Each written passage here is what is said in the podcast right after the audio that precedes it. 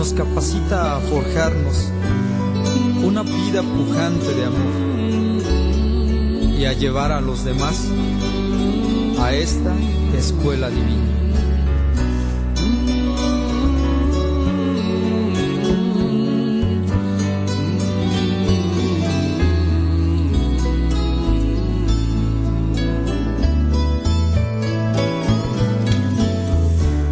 Escuchar tu palabra es inicio de ti, Señor. Meditar tu palabra es captar tu mensaje de amor. Proclamar tu palabra, Señor, es estar embebido de ti Proclamar tu palabra, Señor, es ya dar testimonio de ti,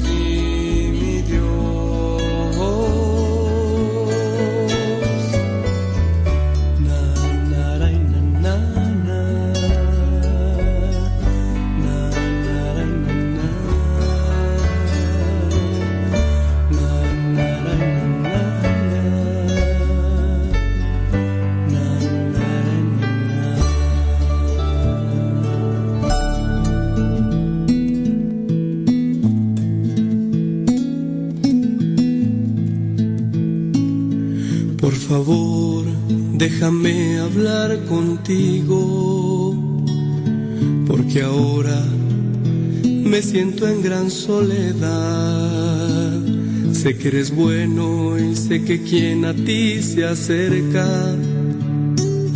no lo despides sin mostrarle la verdad. Quiero oír de tu boca las palabras que me digan qué debo hacer para hallar la vida que no acaba más. No volverá el cielo azul, ni las estrellas por las noches brillarán. Si tú no me dices qué debo hacer para ganar la vida que acaba más para ganar la vida que no acaba más.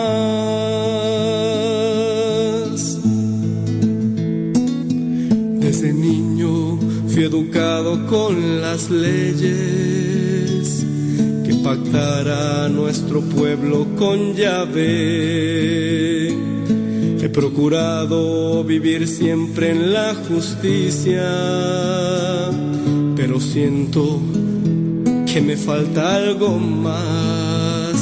Quiero oír de tu boca las palabras que me digan qué debo hacer para hallar la vida que no acaba más no volverá el cielo azul, ni las estrellas por las noches brillarán. No me dices qué debo hacer para ganar la vida que no acaba más, para ganar la vida que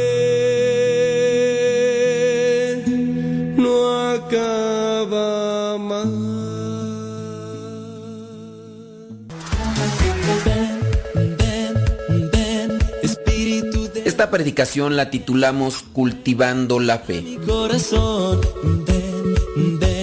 te digo, oye, Ok, eh, pregunto si saben utilizar la Biblia, porque ¿qué tal si yo me pongo a hablar de pasajes bíblicos y ustedes nomás, pues nomás se me quedan ahí como que mirando y, y no agarramos el hilo? La mayoría de ustedes trae su Biblia, los que no eh, me imagino que si tienen, los que no la traen, si tienen Biblia en su casa, levante la mano, ¿quién no tiene Biblia en su casa? ¿Quién no tiene? Que diga, yo no tengo Biblia, en, es más, ni la conozco. O sea que todos casi tienen, ¿no? Porque no veo que nadie levante la mano. Tienen su Biblia, traten de utilizarla. traten de utilizarla como sencillo. Traten de ver en los evangelios algún pasaje. A lo mejor ustedes no saben ya buscar pasajes, pudiera ser, pero es muy bueno que, por ejemplo, se den un espacio en la mañana o en la tarde para que ustedes puedan ver algún pasaje del Evangelio o de la carta de alguno de los apóstoles o de San Pablo o aquí una de las hermanitas está levantando lo que le llamamos nosotros señalamientos bíblicos, que es algo más o menos así. Cuesta como 15 pesos, yo no sé también dónde lo compren, pero más o menos como cuesta. Es un calendario, trae las citas bíblicas de todo el año, lo meten en su Biblia, trae el santoral, trae lo que es la primera lectura, el salmo y el evangelio de todo el año. Digamos que ustedes, no sé cada cuánto vayan a misa, pero ustedes podrían darse la oportunidad de leer el Evangelio todos los días. ¿Cuánto se tardarán en leer el Evangelio eh, del día? ¿Se tardarán media hora? No. ¿Cuántos se tardarán? ¿Cinco minutos? Hasta menos. De, hay evangelios que en realidad son muy cortos. Y darse la oportunidad de, voy a ver qué me quiere decir Dios el día de hoy. Me quiere decir esto, ya ustedes lo buscan se dan un tiempo, miren, yo les recomiendo para todos, si ya lo hacen, qué bueno, si no, háganlo. Que ustedes se den ese tiempo de buscar el Evangelio, se santiguan, hacen una pequeña oración invocando al Espíritu Santo para que les ilumine, les dé sabiduría y puedan comprender qué les dice a ustedes el Evangelio. Porque vamos a la misa, y escuchamos al Padre y pudiera ser que el Padre diga algo, yo mismo puedo ahorita ya compartir algo, pero lo voy a decir de manera general. Así, a ver, voy a, y yo lo que hago es compartirles una reflexión personal. A mí lo que me dice la palabra de Dios se los comparto a ustedes. A algunos les dirá algo y en ocasiones me doy cuenta cuando les está llegando algo porque son ávidos. Empiezan así a levantar la oreja y, y algunos hasta como que se levantan así un poquito de atrás desde la fila y empiezan, a otros no les dice mucho y empiezan así como que a irse de ladito, de ladito, hacia el frente, hacia el frente. Y ya de repente están así medios clavados, que pues ahí no les dijo nada, o no les estoy diciendo nada, o andan cansados, o andan desvelados como yo, y me empiezan a decir a todo que sí. Sí, padre, tiene razón usted. Yo ahorita ando desvelado, entonces yo puede ser que si me ven que estoy diciéndoles a todo que sí, compréndanme. Ahorita eh, me acosté más o menos como a las 2 de la mañana y a las cuatro y media me tuve que levantar para venirme para acá. Entonces, si ven que me empiezo a así a, caer, entonces ya saben que por nomás dormí dos horas y fracción en el, en el camión, no dormí. Hay veces que andamos cansados y hay veces que no le ponemos mucha atención a la palabra o no estamos así atentos. A ver, ¿qué me quiere decir a mí la palabra?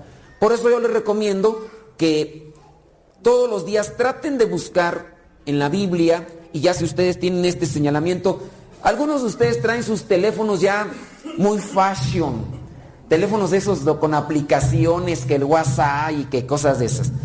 A ver, levanten la mano, ¿quién tiene teléfonos de esos con aplicaciones? Ahora nadie. Ay, Dios mío. Nadie.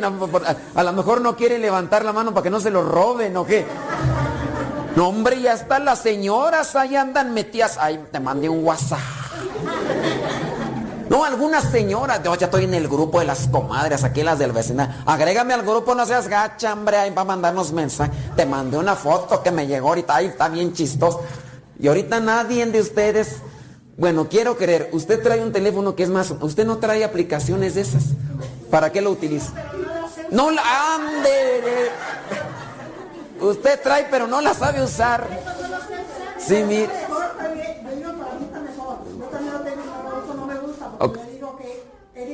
Sí, bueno, sí es cierto. Eh, eso sí, eso sí.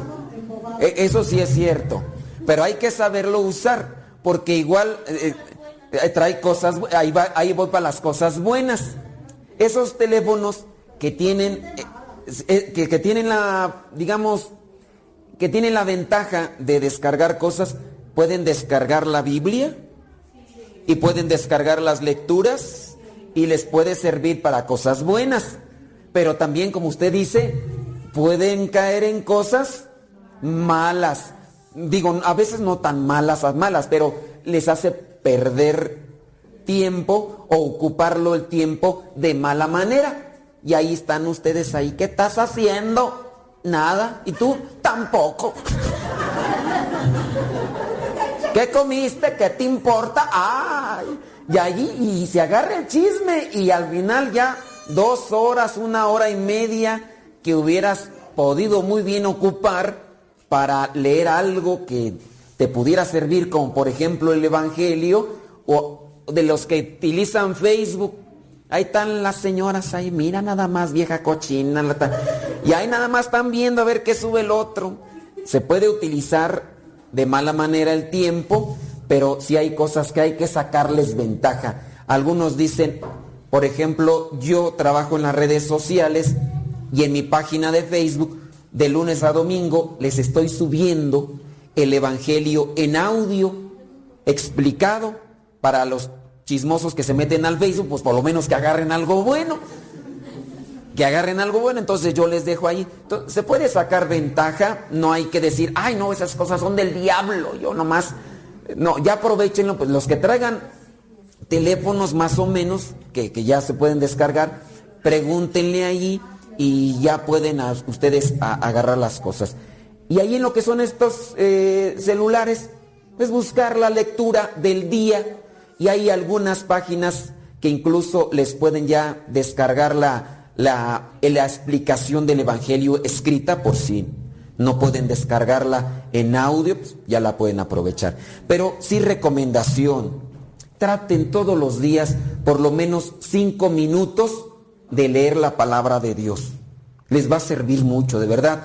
Los que ya lo hacen saben que ah, les hace falta algo el día que no lo hacen. Eh, por ahí un, primo que le dije un día, oye, pues lee los evangelios, él no es muy acercado a las cosas de Dios. Le dije, pues lee los evangelios, lee la palabra de Dios, por lo menos cinco minutos, aunque no vayas a misa, porque él dice, ¿para qué voy a misa? Pues si en todas partes está Dios. Digo, pues sí, en todas partes está Dios, por eso te está mirando, para que no andes pecando, pecador. Así que muy abusado. Digo, pero tienes que ir al encuentro de la palabra, al encuentro de la Eucaristía. Dice, no. Dije, bueno, por lo menos abre la Biblia. Cinco minutos, cinco minutos. Y él empezó a leer la Biblia.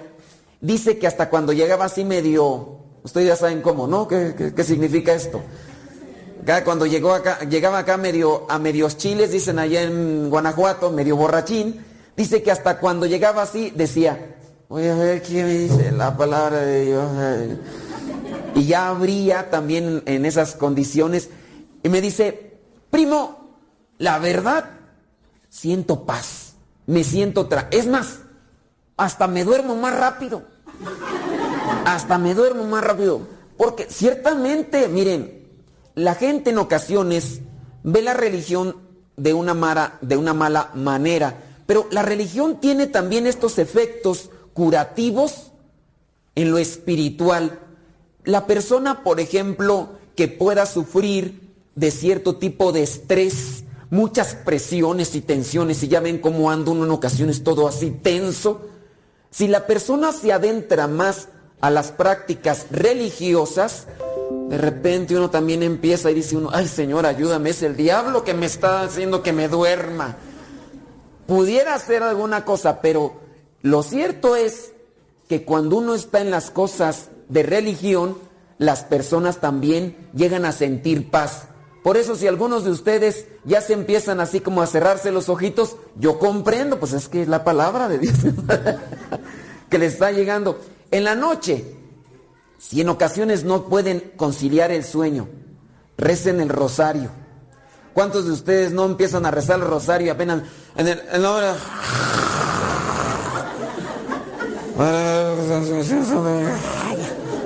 aguantas un misterio, pues para que vean la oración.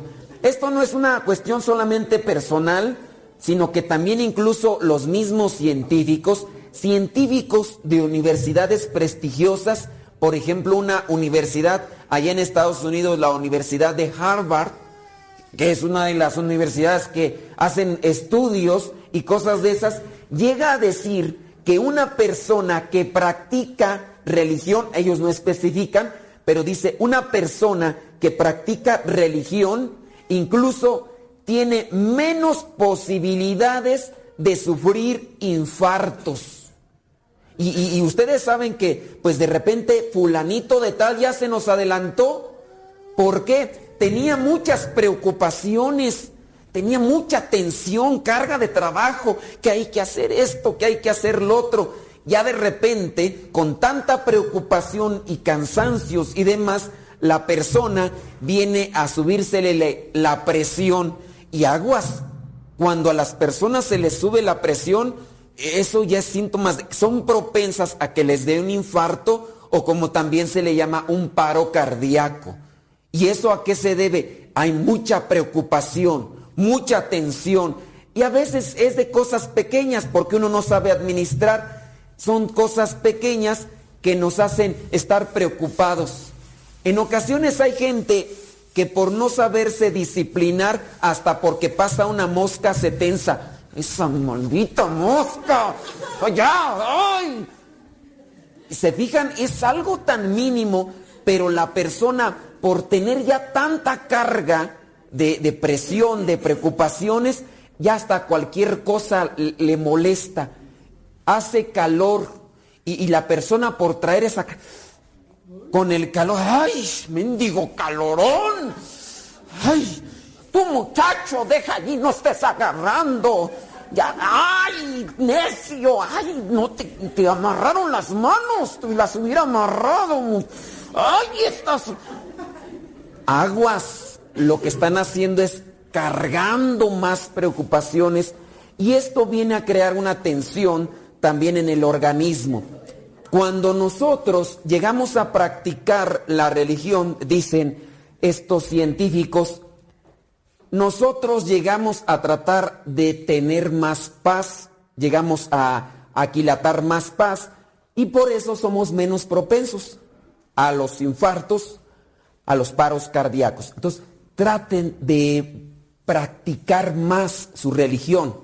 Cierto, ustedes vienen al templo, vienen a la iglesia, se sientan, pero si ustedes no llevan a la práctica algo que nutra el corazón, el hecho de que ustedes vengan, pues hay veces que no tiene resultados. ¿Y a quién de ustedes no los han criticado?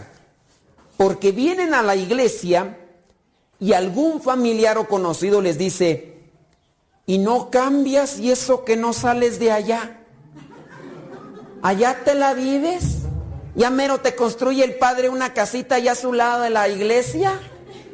Pero no cambias es que miren, una cosa es venir aquí y otra cosa ya es trabajar aquí dentro. Habrá gente que se la pueda pasar dentro de la iglesia y de ahí no la sacas. Pero a veces llegamos a suponer que por estar aquí ya Dios nos va a cambiar. No, nosotros hay que abrir un espacio en el corazón para que Dios entre ahí y comience a trabajar. Les decía ahorita de lo de leer la Biblia, que es muy importante. Si ustedes no se dan ese espacio para reflexionar por lo menos cinco minutos en la mañana, otros cinco minutos en la noche, a ver, ¿qué nos dice el Evangelio? Reflexionar. ¿Qué me está diciendo el Evangelio el día de hoy? A mí, a mí. No vayan a empezar a echarle a los demás. Y es común cuando la gente a veces va a un retiro o está participando de un tema, están ávidos, ávidos. Mira, cómo no vino mi vecina, cómo no vino mi comadre, cómo no vino mi viejo, cómo no vino mis hijos y le están dando duro y tupido. O lo tienen a un lado, a un lado. Yo me he fijado, e, es la clásica. Están las, las personas que están escuchando y, y hasta paran bien la oreja y hasta se ponen así para escuchar y dices, ay, eso está re bueno para mis... O lo tienen a un lado y ahí están con el codo. Ahí te hablan, ahí te... O ya no le dan con el codo porque el otro se enoja y ya nomás le hacen. Y he visto señoras que se le quedan así viendo a los señores, así como que... Mm". Y otra vez y se le quedan así indiscretas las señoras. Ya no le dan el codazo porque pues quién sabe qué le sucederá. Pero así, ah, no traten de buscar las cosas para los demás. Traten de buscarlas para ustedes. A ver, ¿qué me está diciendo? Eso es para mí.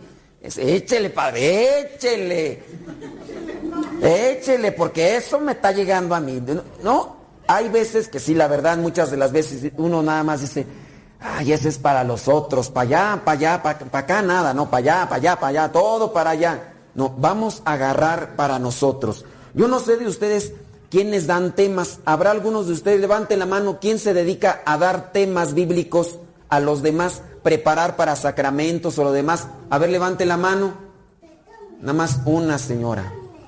Allá, allá como que levantó la mano a la mitad. Dice, yo a medias. Bueno, dos. Uno de nuestros errores, les voy a platicar, les voy a platicar eh, cuando yo recién me ordené, me ordenaron en el año 2009, me ordenaron sacerdote.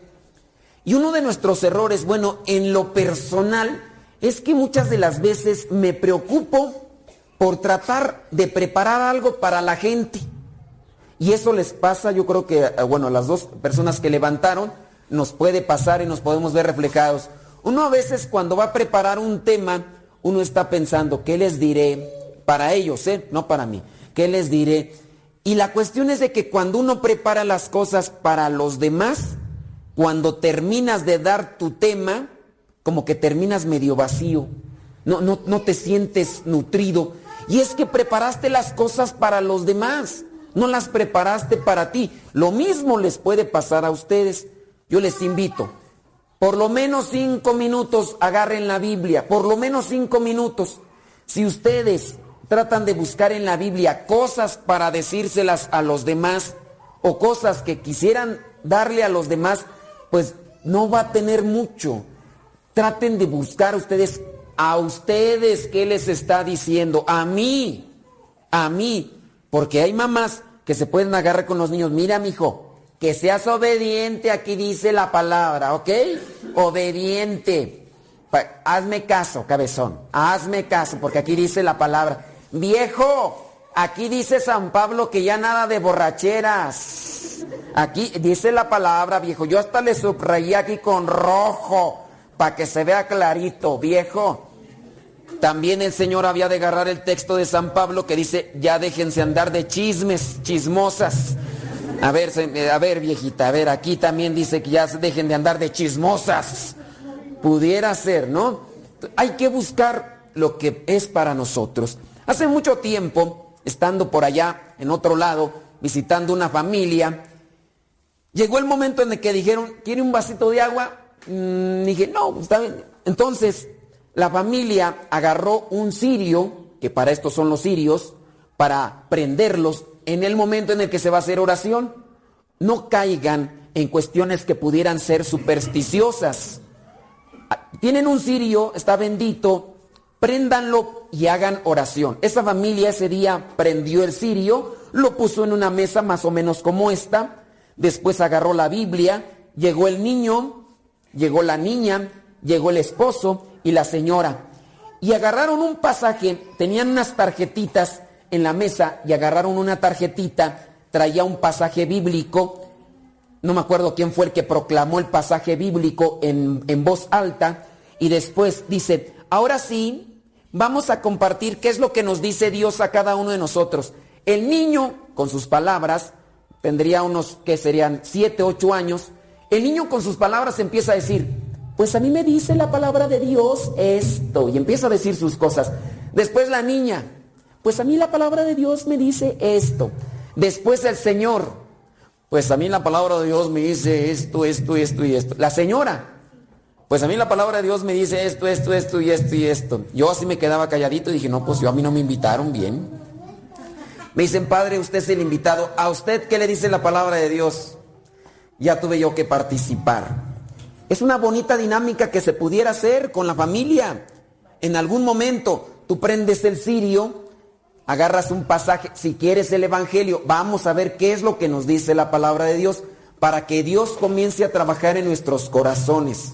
Ojalá ustedes vean la manera de ir trabajando con esto. Ahora sí, vámonos a hacer una reflexión con respecto a los tiempos.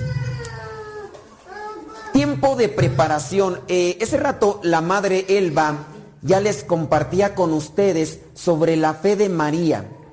Teniendo en cuenta que algunos de ustedes traen sus, sus Biblias, fíjense que hablando de lo que es el mensaje, el anuncio del ángel, todos casi sabemos por películas o por representaciones o por el rosario, sabemos más o menos cómo se dio el acontecimiento del anuncio del ángel a María Santísima. María Santísima estaba ahí, se aparece un ángel y le dice que ella va a concebir al Hijo de Dios.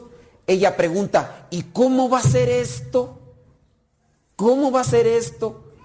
Ella le pregunta al ángel y el ángel le dice que por obra del Espíritu Santo va. Hay otro pasaje que me gustaría y creo que nos vamos a trazar un poquito. Miren, vamos a ver en, el mismo Evangelio de Lucas. Yo les dije capítulo 2, pero queriendo hacer un contexto y regresándome un poquito, en el mismo capítulo 1, en el capítulo 1, vamos a leer un poquito sobre lo que le sucedió a Zacarías, que es el esposo de su prima Isabel, capítulo 1. Porque les dije yo capítulo 2, solamente se regresan, hay una página. Versículos, vamos a ver el versículo 8. Capítulo 1, versículo 8. Vamos a ir viendo. ¿Ya lo tienen ahí? Ya, los que no lo tengan, levanten la mano para que otra persona que esté cercana a ustedes les ayude. Lucas capítulo 1. Acuérdense que estamos tratando de reflexionar en lo que es el acontecimiento del ángel se le aparece a la Virgen María y le da un anuncio, vamos a tratar de ver otra situación más o menos parecida. Es Lucas capítulo 1, versículo 8. Dice, un día en que al grupo sacerdotal de Zacarías le tocó el turno de oficiar delante de Dios. Según era costumbre entre los sacerdotes, le tocó en suerte a Zacarías entrar en el santuario del templo del Señor para quemar incienso. Mientras se quemaba el incienso, todo el pueblo estaba orando afuera. En esto se le apareció a Zacarías un ángel del Señor de pie al lado derecho del altar del incienso. Al ver al ángel, Zacarías se quedó sorprendido y lleno de miedo. Pero el ángel le dijo, Zacarías, no tengas miedo, porque Dios ha oído tu oración y tu esposa Isabel te va a dar un hijo al que pondrás por nombre Juan.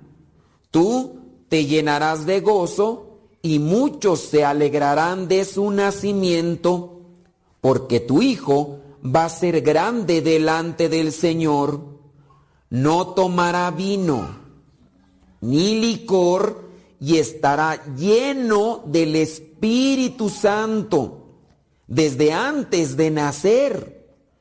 Hará que muchos de la nación de Israel se vuelvan al Señor su Dios.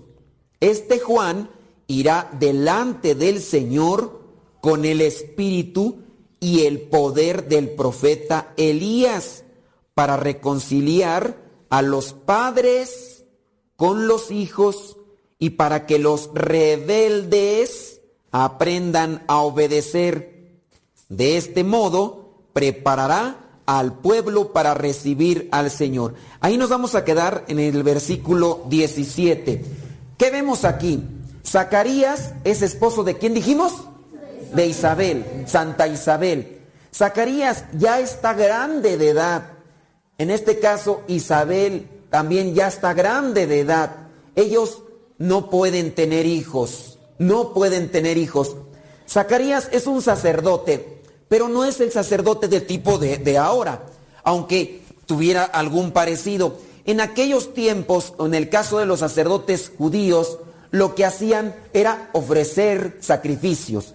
Había un altar, imagínense una mesa, también una mesa, pero la mesa tenía eh, carbones ardiendo y se ofrecían sacrificios de diferentes tipos. Por ejemplo, si una persona iba a agradecer algo, podía comprar dos palomas, un cordero o un cabrito, lo mataban, o incluso un becerro, dependiendo el dinero que tenía la gente. Y entonces mataban ese animal, las palomas, el cordero, el cabrito, lo destazaban y lo ponían en ese altar que como les digo tenía carbones ardiendo. Y entonces se quemaba aquel animal y todo subía con olor. Y era una de las formas que tenían para darle una ofrenda a Dios. Ahora nosotros tenemos el incienso. En aquel momento, Zacarías lo que hace es quemar incienso. ¿Cuál sería la oración de Zacarías que cuando se le aparece el ángel le dice, el Señor ha escuchado tu oración, ha escuchado tu oración? Y en este caso podría uno suponer que entonces la oración de Zacarías, porque fíjense la situación, para aquellos tiempos, el no tener hijos era algo triste, doloroso, bueno, también ahora, pero él siendo incluso de aquella familia sacerdotal, que era de los sacerdotes del pueblo de Israel, pero no tenía hijos. Y en alguna manera, el no tener hijos era como no tener la bendición de Dios. Si alguien no tenía hijos, Dios no te ha bendecido. De igual manera, cuando viene el momento en el que pierde a todos sus hijos, se le decía a la gente, Dios te ha quitado su bendición y la situación podía ponerse más grave si en el caso la señora no tiene ya hijos, tampoco tiene al esposo. Podría tornarse más grave. Por eso, con esto ustedes comprenderán que en el momento de la crucifixión, Jesucristo, que para ese tiempo ya no estaba San José, Jesucristo, cuando está allí su madre al pie de la cruz y está el discípulo amado, que en este caso es Juan, le dice, he ahí, ¿a quién? A tu madre. Y, y a, a María le dice, he ahí a tu hijo. Jesucristo no quiere dejar abandonada a María, porque ya no va a tener, ya no tiene esposo y ya no tiene al hijo pero sí le da a alguien que va a ser las veces de su hijo. En este caso, le entrega a Juan, que viene a representarnos a todos. Pero veamos al caso ahora de Zacarías. Zacarías está ahí en el incienso y todo, echando el incienso, él se mete, hagan de cuenta que, que entró aquí y toda la gente estaba, ¿qué estaba haciendo afuera la gente? Orando. Orando. Pero también Zacarías viene a entrar con este tono de oración. Se le aparece el ángel y le dice, el Señor ha escuchado tu oración. Tu mujer ha quedado embarazada. Que nos hacen semejantes, nos convierten en testigos, anunciadores de tu amor. Oh, ven, ven, ven, Espíritu de Dios, ven.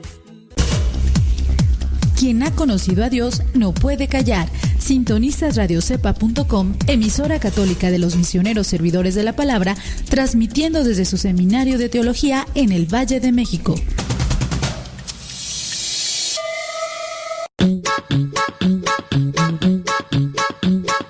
Descarga la aplicación de Radio Cepa y síguenos en las redes sociales. Radio Cepa, la aplicación, te aseguramos que no te vas a arrepentir. Descárgala en tu tableta o tu teléfono.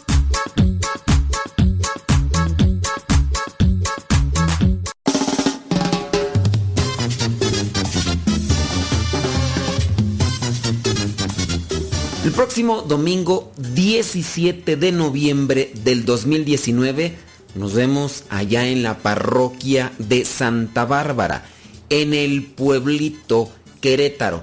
Busquen ahí en el google parroquia Santa Bárbara, Querétaro, y ahí les va a aparecer ahí el pueblito Querétaro, primera sección. Ustedes ahí ya la encuentran. Vamos a estar predicando creo que más o menos entre las 12 y 1 de la tarde. Ahí nos vemos para que me ayuden a repartir los volantes de Radio Cepa.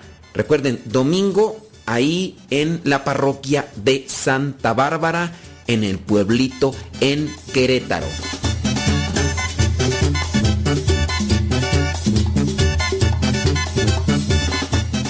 Estás escuchando Radio Cepa, la estación de los misioneros servidores de la palabra.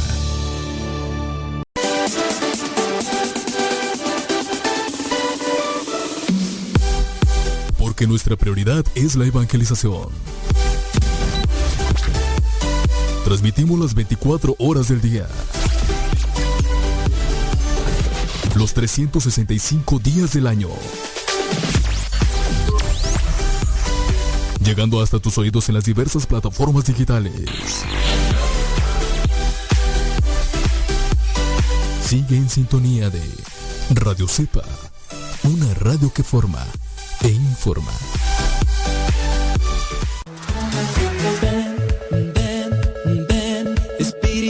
Esta predicación la titulamos Cultivando la Fe. Vamos a ver en el versículo 18 donde nos quedamos. Ciertamente el ángel le dice que ha quedado, va a quedar, va a quedar embarazada. No es que no es en el caso como María que ha quedado en ese momento embarazada, sino que va a quedar embarazada. Zacarías preguntó al ángel, versículo 18, ¿cómo puedo estar seguro de esto? Porque yo soy muy anciano y mi esposa también. Señoras, ustedes que saben más que yo, más o menos a qué edad las señoras ya no pueden tener hijos, aunque le hagan como le hagan, ya no pueden. Llega una etapa, ¿cierto? ¿A qué edad más o menos? Varía, ¿no? No es que todas llegaron a más o menos a qué edad. 45. 45. Sí, más o menos como a los 45. Ya no. Ya, ya no puede, ya nada, ya no, ya no puede. Ahora imagínense el caso de Zacarías, que ya era anciano. ¿A qué edad más o menos se considera una persona anciana? 70, 80. 70, 80, 90. Dependiendo, ¿verdad? Porque si la persona tiene 70, va a decir, no, pues yo pienso que como a los 90. No, yo todavía estoy joven. Entonces, más o menos, imaginen, son 70, 80. Y ellos dos ya eran ancianos. Y viene una pregunta. Fíjense la pregunta que hace Zacarías al ángel. ¿Cómo puedo estar seguro de esto? ¿Cómo puedo estar seguro de esto? Porque yo soy muy anciano y mi esposa también. El ángel le contestó, versículo 19, yo soy Gabriel y estoy al servicio de Dios. Él me, él me mandó hablar contigo y darte estas buenas noticias pero ahora, como no has creído lo que te he dicho, vas a quedarte mudo. No podrás hablar hasta que a su debido tiempo suceda todo esto. Mientras tanto, la gente estaba afuera esperando a Zacarías y preguntándose por qué tardaba tanto en salir del santuario. A ver, ¿Qué fue lo que le pasó entonces a Zacarías por no creer? Se quedó mudo. Se quedó mudo. Mudo, ya no podía hablar. Aquí hay una cosa. Nosotros podemos decir que creemos en Dios. El problema es que hay mucha gente que cree en Dios, pero no le cree a Dios. La diferencia, yo creo en Dios, pero no le creemos las promesas que da. Voy a tratar de poner el ejemplo. Creo en Dios, creo que existe, pero no creo que me pueda bendecir. No creo que me pueda conceder lo que le pido para mi provecho espiritual. Cuando nosotros estamos ante esa situación, podemos decir que creemos en Dios, pero no nos esforzamos en cumplir con las cosas que Él nos pide. Veamos, encontramos en los mandamientos, a ver, eh, ¿cómo dice el primer mandamiento? Sobre todas las cosas. Pero ¿qué hay del Señor que de repente escucha las campanadas como las está escuchando ahorita y me imagino que son para misa estas?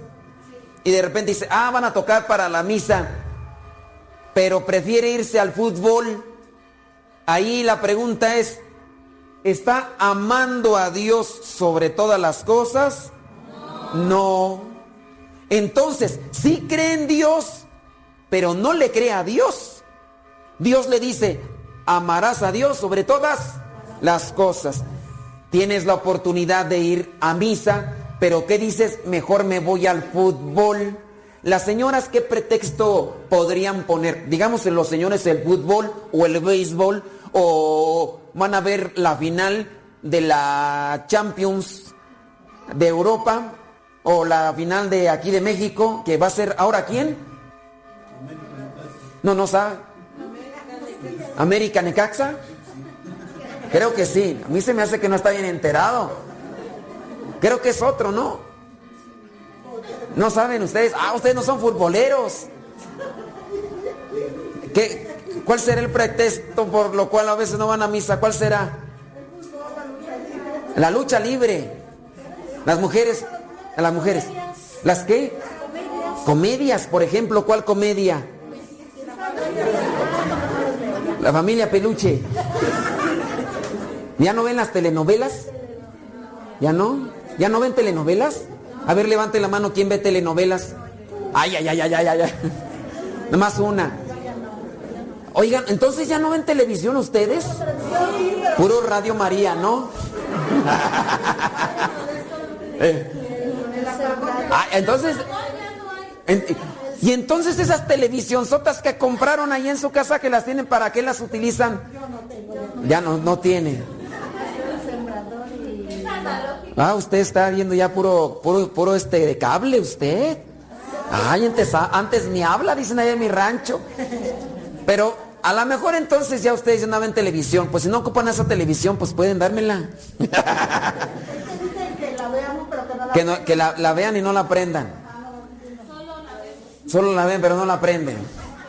Pero, a ver, ciertamente, ¿a poco no ponemos en ocasiones pretextos para evitar acercarnos a las cosas de Dios. Y no es que no creamos en Dios, sí creemos en Dios, pero no le creemos a Él como tal. No lo obedecemos. Y ahí está entonces, cuando no le creemos las promesas que Él nos concede, si yo les digo, vayan a misa y van a ser bendecidos por Dios, van a recibir una bendición espiritual. En ocasiones me llegan a mí personas sufriendo, realmente sufriendo Personas que dicen, padre, es que mi matrimonio está a punto de deshacerse. Ya no sé qué hacer. Les pregunto, ¿van a misa cada ocho días? No, padre. Allí están las consecuencias. Si ustedes se esfuerzan por ir a misa, pero que abran su corazón, porque si llegan así todos, todos enojados, ni van a poner atención. Y lo es más, a ver a qué horas termina el padre. Ya se está tardando, ya se tardó. A ver cuánto ya se tardó. Ya se tardó, uy, ya se tardó 40 minutos estas misas. No, mejor vámonos allá las de la otra iglesia que tardan 20 minutos. Puede ir uno a misa. Dios nos puede bendecir. Pero si uno va con el corazón cerrado, miren, me toca a mí atender muchos casos. De repente ya la señora, la señora típica que de repente dice, padre, es que ya no sé qué hacer con mi esposo. Mi esposo es un mal hablado, me maltrata. Padre, es insensible, falto de detalles, Padre. Le gusta empinarse el codo. Ya no sé qué hacer. Cuando éramos novios me llevaba flores, me agarraba de la mano. Ahora ni si al saludarme quiere, Padre. Eh, eh, yo creo que aquí no hay de estos señores, ¿verdad? Eh, otro lado, otro lado. Van a empezar. Las señoras, muchas señoras se quejan porque el Señor se ha hecho frío, se ha hecho seco, ya ni una sonrisita. O no, de esos no hay aquí, ¿verdad? Estoy exagerando. Señoras que dicen, padre, ¿qué hago? De verdad, mi viejo siempre con su cara larga, larga. Nada le parece. Le pregunto, ¿cómo estás? ¿Qué quieres? De seguro quieres algo. ¿qué? ¿Eh? Padre, ya ni, ni agarrarme de la mano quiere. Hay casos, hay casos, ¿a poco no? Aquí a lo mejor no, porque todos, todos agarran a su señora así de la mano. Van caminando ahí por la plazuela, ahí presumiéndola, vean a mí. Los señores así le hacen, ¿a poco no? Aquí salen aquí a la, aquí a la plazuelita, ya, caminando. Detallistas, ven a una persona que está vendiendo flores, deja comprarle una flor a mi flor.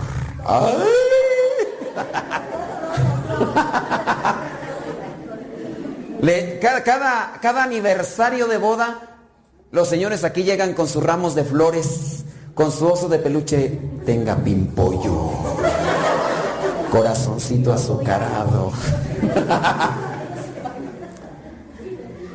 Los, señores acá son bien eh, cariñosos, cariñosos. Se las comen a besos. decía por ahí, decía, antes me la quería comer a besos. Y hoy me arrepiento, ¿por qué no me la comí? antes, cuando estaban recién casados, se levantaban y los señores así con aquella voz que a veces cambia para poder conquistar. Hola, mi amor. ¿Cómo amaneciste, chiquitita? Y hoy ya esas voces ya no se escuchan, ya no qué. ¿Cómo? ¿Amaneciste? Ya no es de cómo amaneciste, sino cómo amaneciste, ya esperando que, que se termine. Claro, eso aquí no se da, ¿verdad? Eso se da. Cuando las personas me comentan estas situaciones, veámoslo, miren, ciertamente a la persona le hace falta más sensibilidad. La persona tiene que darse cuenta de sus errores. No hay otro lugar donde en ocasiones no se puedan decir los errores como tal, pero presentando una propuesta de la esperanza, de la amabilidad, de la caridad, del amor, de reavivar el amor.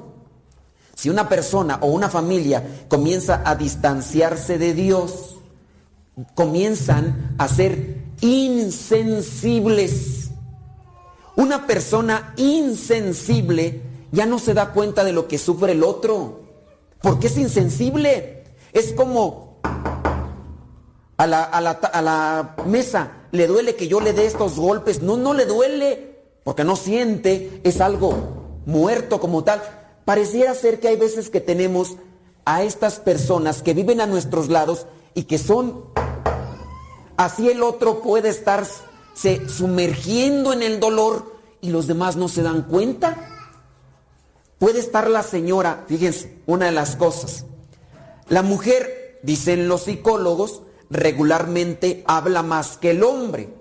Hay hombres que hablamos más, pero porque nos toca.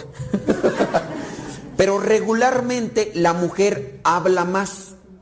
Por eso la mujer tiene que estar a, ¿cómo estás, comadre? ¿Cómo te hay? Pregúntenle a una señora cómo le va. Las señoras se encuentran en la calle y van al, ¿todavía van al molino? Sí, todavía van al molino. Y ya se agarraron ahí las señoras, porque las señoras hablan más.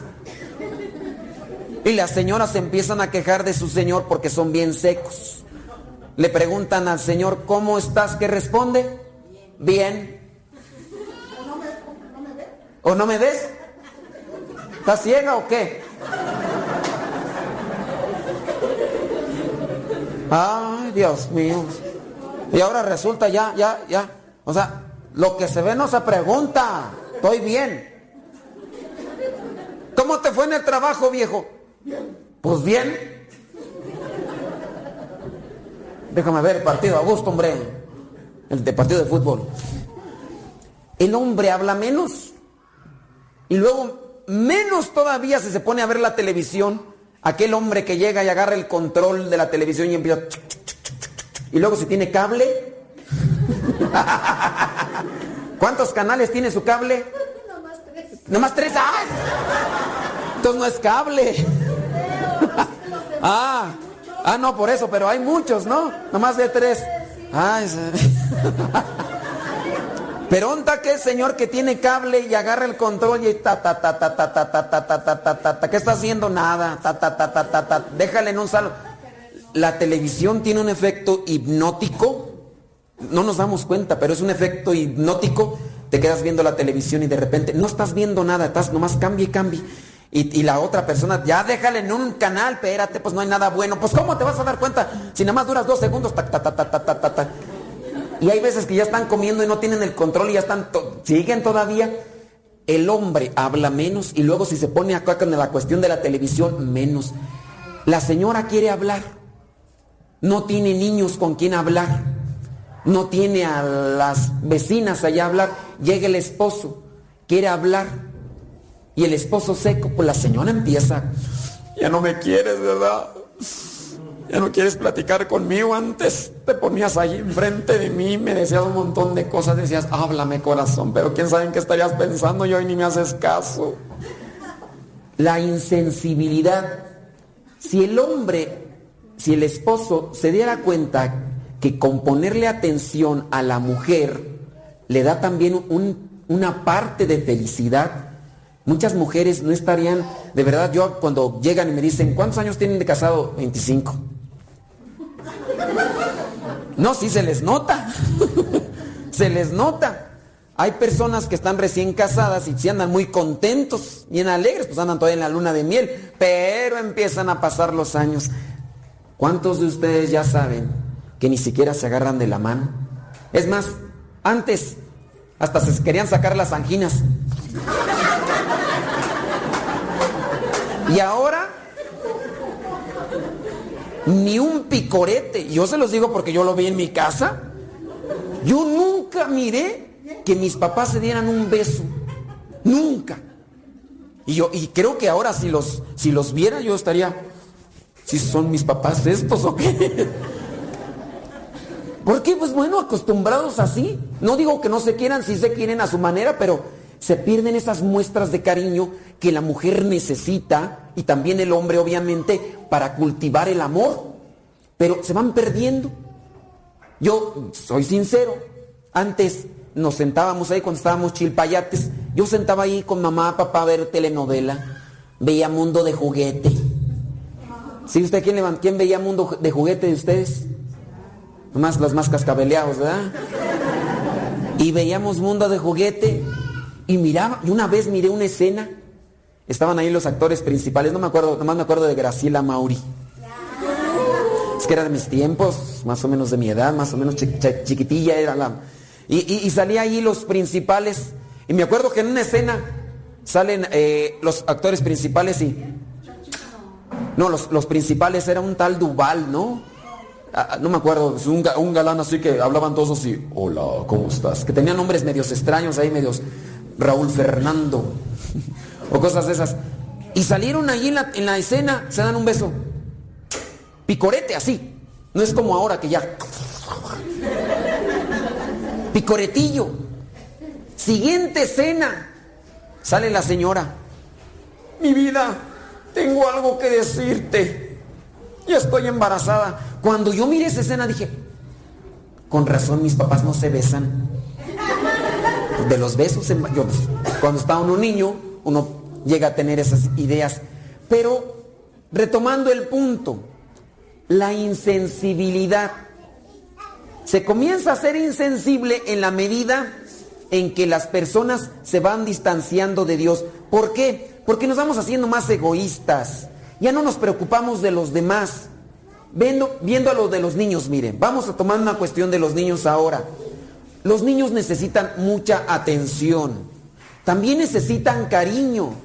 Pero si los papás son fríos, hablando del papá y de la mamá son fríos, son insensibles, son secos.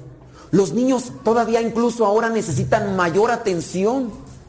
Pero si los papás casi no se acercan a Dios y no reflexionan sobre su vida, porque, miren, si yo me acerco a Dios comienzo a reflexionar sobre mi vida y comienzo a darme cuenta de mis errores y de mis faltas.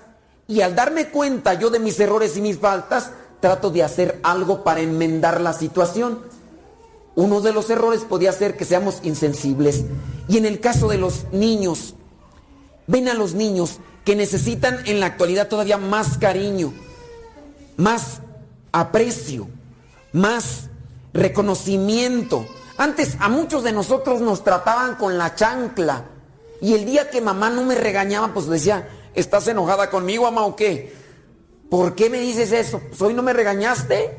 Todo, pero era una forma que tenían antes. La chancla. Ahí va la chancla voladora. La chancla voladora. Con la mirada, cómo nos educaban a muchos de nosotros. Era la forma que tenían de antes.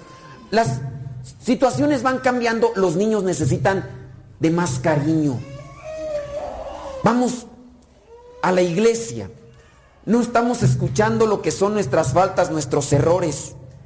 Si creemos en Dios, pero no le estamos haciendo caso. ¿Cuántos de ustedes pueden acercarse, pero no le están haciendo caso a las cosas de Dios? Vemos el caso de Zacarías. Zacarías pregunta, si cree en Dios, pero no cree cómo le va, cómo va a suceder aquello. Él pregunta en el versículo 18, ¿cómo puedo estar seguro de esto? No cree en las promesas de Dios y por eso es que se queda mudo. Veamos ahora el caso de la Virgen María. Ahora sí nos vamos al capítulo 2. Vámonos ahí al capítulo 2. No es cierto, el capítulo 1, yo estoy mal todavía. El capítulo 1, versículo 26. Ahí en el versículo 26, vámonos allá a, los que traen la Biblia para leer esta parte. A los seis meses Dios mandó al ángel Gabriel a un pueblo de Galilea llamado Nazaret, donde vivía una joven llamada María. Era virgen, pero estaba comprometida para casarse con un hombre llamado José, descendiente del rey David. El ángel entró en el lugar donde ella estaba y le dijo, Salve llena de gracia, el Señor está contigo.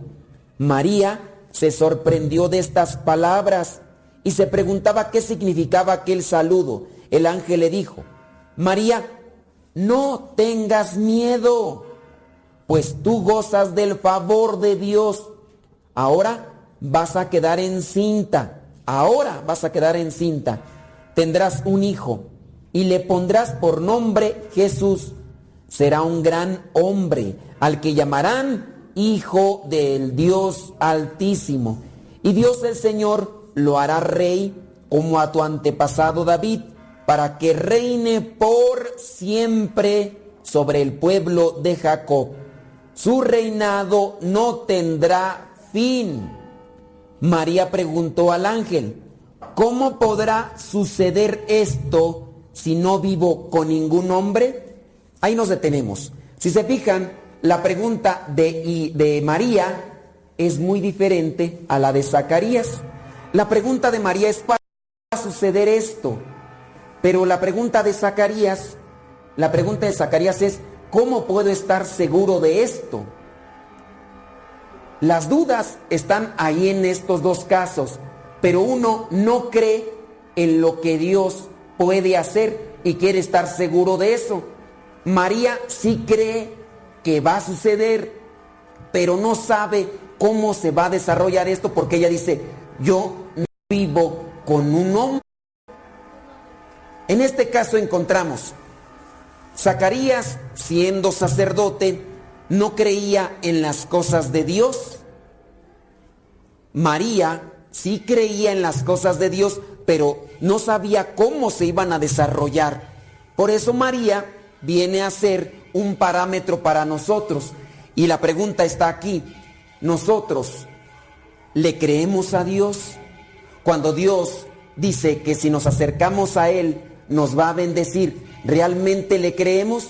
Pero ahora para nosotros no vendría la pregunta, ¿y cómo van a venir las bendiciones de Dios a mi vida? Mateo capítulo 6, versículo 33. Dice, busca primero el reino de Dios y lo demás vendrá por añadidura. Un versículo que no sabemos de memoria. Mateo capítulo 6, versículo 33. Aunque las tradiciones pueden ser diferentes, pero es pon atención en el reino de Dios y las demás cosas vendrán por añadidura. Las demás cosas se darán. A ver, si los papás vienen conmigo y me dicen, padre, ¿cómo hacerle para que mi matrimonio esté bien? ¿Qué es lo que tienen que hacer? Buscar el reino de Dios y las demás cosas vendrán por añadidura. ¿Qué pasa en un matrimonio cuando hay muchos problemas? Hay problemas porque no hay qué? Comunicación. Cada quien se cierra sus casos. El Señor expone una cosa, la señora expone otra, pero no hay no hay comunicación como tal, no hay diálogo. Cada uno quiere ganar en su situación. Es difícil encontrar a los matrimonios con problemas, aquellos matrimonios que hacen oración.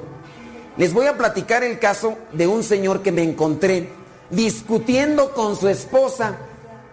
El señor estaba discutiendo con su esposa por teléfono y se me hizo curioso. Yo no recuerdo en qué lugar estaba, pero empecé a escuchar al señor que empezó a alzar un poquito el tono de voz con la señora y se decían cosas y hubo un momento en el que el Señor dijo, espérate, vamos a rezar, vamos a rezar para tranquilizarnos. Padre nuestro que estás en el cielo, santificado sea tu nombre. Yo dije, ¿de veras? O sea, si hay gente que cree y que para que no se le suba el orgullo, porque eso es lo que pasa, cuando nos enojamos, no queremos dejarnos del otro. Si la señora grita, el otro grita más. Esto casi no se da en México, lo del machismo, pero les voy a contar un cuentito. Resulta que unas señoras se reunieron en cierto país, que era una congregación de mujeres feministas en contra del machismo, y dijeron las señoras, a ver, ¿qué vamos a hacer para tratar de acabar con el machismo? Ya no hay que dejarnos de los señores. Todas las señoras eran casadas y dijo, yo propongo que ya no hay que obedecerles. Es más, vamos a llegar a nuestras casas y no vamos a hacer las cosas que nos pidan. Que las hagan ellos. También tienen manos, también tienen pies. Pueden hacer las cosas. Y todas dijeron, sí, vamos a hacerlo. Todas quedaron de acuerdo. Dentro de un año nos reunimos nuevamente en la congregación. Ok. Pasó un año. Se reunieron otra vez las señoras. A ver, manas, Vamos a contar las experiencias. La de Francia. ¿Qué pasó? Si pues yo llegué, me dijo que le, preparara, que le preparara una pizza, espagueti. Le dije, pues prepáratelo tú. Yo no te voy a hacer nada. Déjame aquí hacer mis cosas. Dice, primero, como que no quería, pero ya después comencé a ver que él preparó las cosas, y empezó allá a preparar. Y al final me acerqué y le ayudé. La de Estados Unidos, dice, yo llegué, me dijo, prepárame una hamburguesa. Le dije, prepáratela tú. Y como que no quería, pero cuando vio que no me levantaba, pues ya agarró el pan, agarró la lechuga, agarró el jitomate y se hizo su hamburguesa. Le preguntan a la de México, ¿y a ti cómo te fue? Dice, pues yo llegué, me dijo, prepárame de comer. Le dije, prepárate tú. Y pues al principio, pues no miraba. Pasaron tres meses y se me comenzó a bajar lo hinchado de los ojos. Y empecé a ver y pues ya mejor le hice su comida.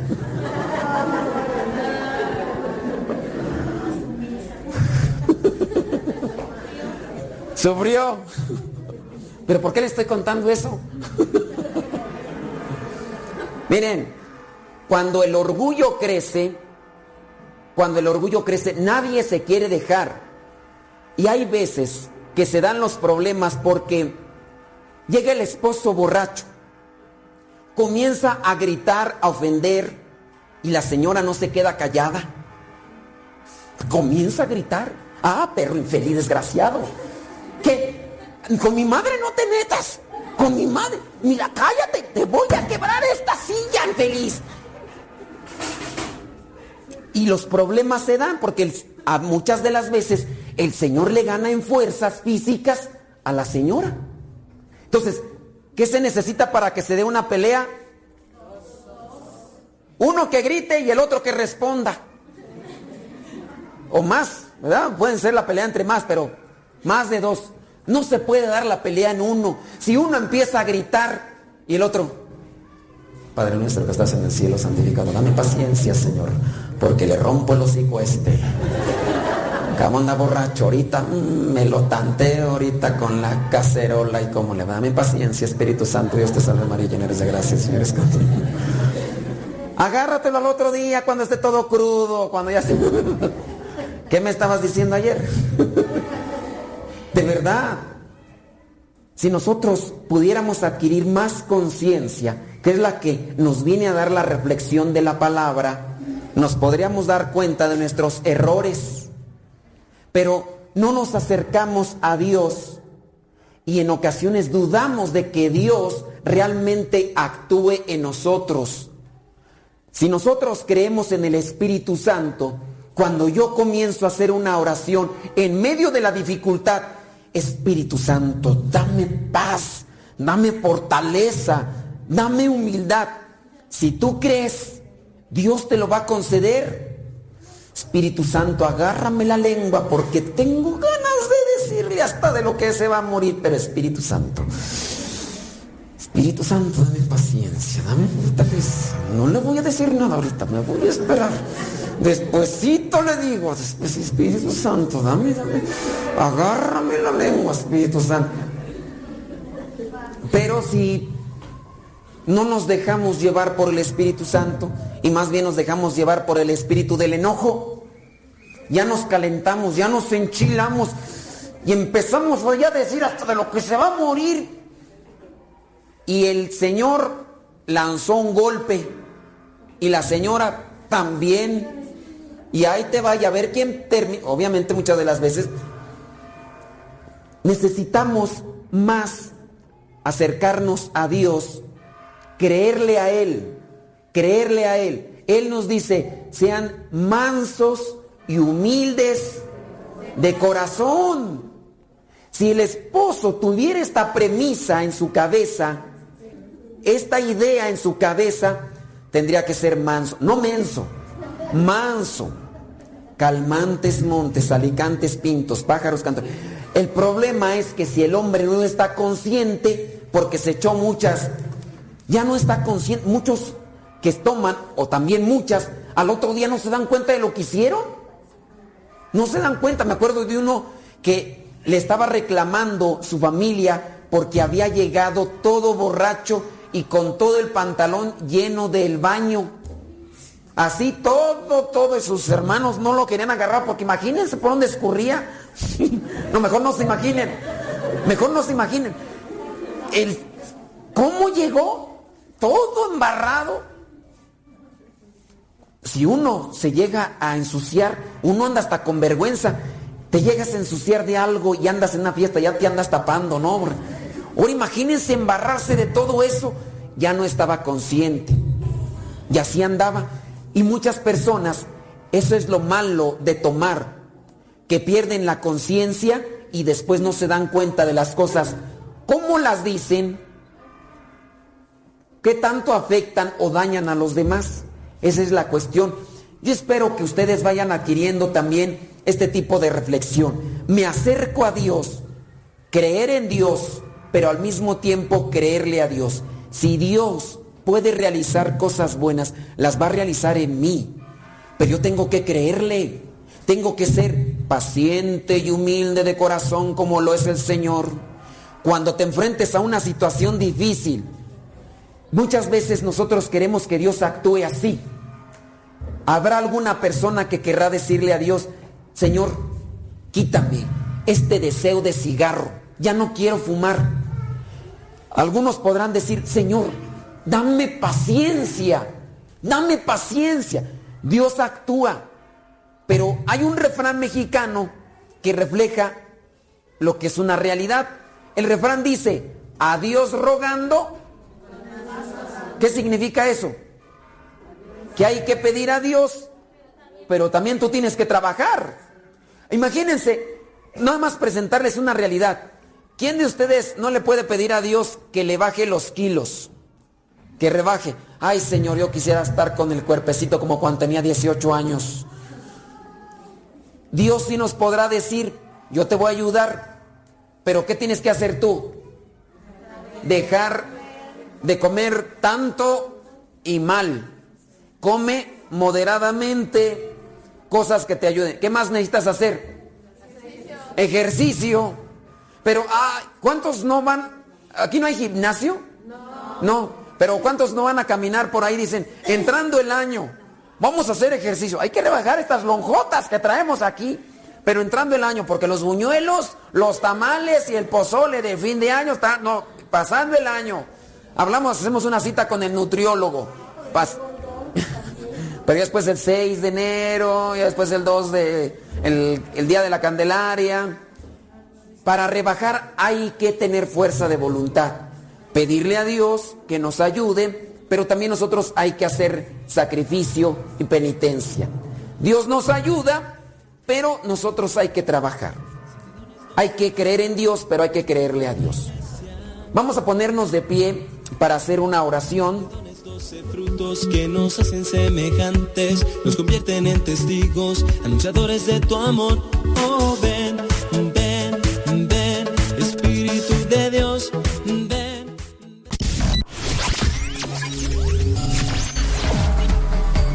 Estás escuchando Radio Cepa, una radio que forma e informa. Yo salto para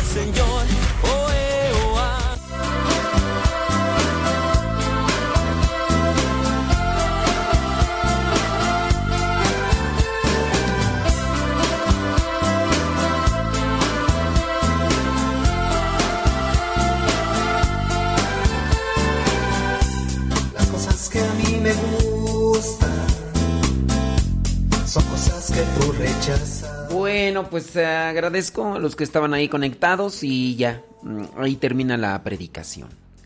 Sí, yo sé, es una predicación simplona, y, pero espero que te haya quedado algo para reflexionar. Y le pido al Espíritu Santo que te dé esa luz, que te dé esa sabiduría para que encuentres en esto que compartimos algo, algo para que te ayudes.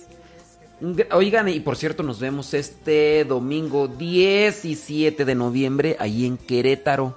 Usted busca Parroquia Santa Bárbara. Ahí en el pueblito Querétaro. Ahí en Querétaro, es en Querétaro. Querétaro, Querétaro. Ahí está como a 30 minutos ahí de la central de autobuses. Por ahí vamos a estar predicando ahí en Parroquia Santa Bárbara. Ahí nos, ahí nos miramos, ¿eh? Andy, pues... Es que sea humilde y no logro comprenderlo. Me dices que sea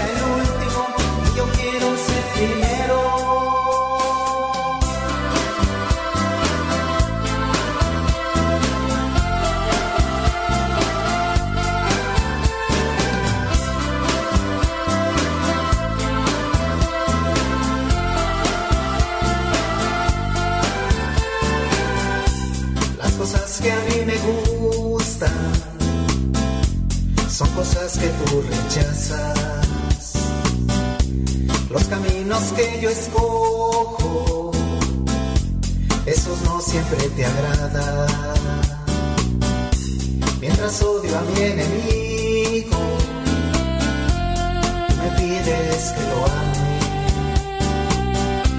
Mientras busco la venganza, tú me pides que perdone.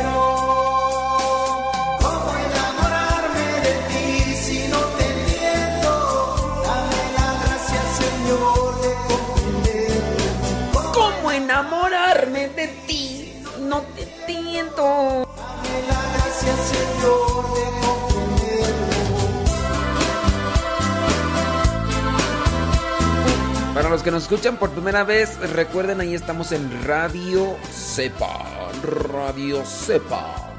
El hermano Lalo ya se va a poner las pilas para retomar el programa de Lío Misionero junto con el hermano Ramón. El hermano Lalo y el hermano Ramón van a estar ahí ya con Lío Misionero. De hecho, ahorita lo van a escuchar ya. A ver, ustedes ya ahí nos dan su opinión, a ver qué les parece. A ver qué les parece, Lío Misionero.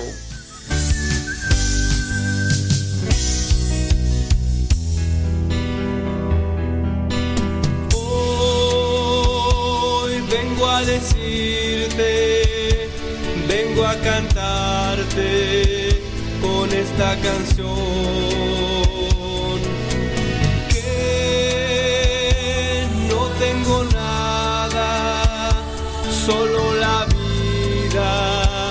Que me diste tú.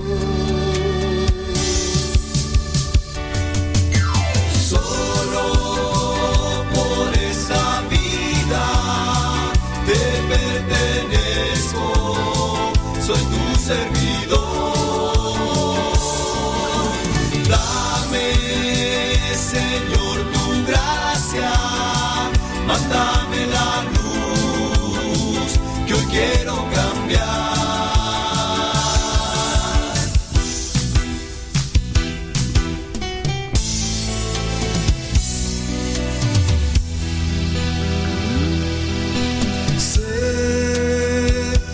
será difícil. Lo de la radionovela, este, para los que les interese, pues eh, vamos a checar ahorita en los tiempos. Vamos a poner el de Dios Misionero. Y después, mmm, si queda tiempo, déjame ver.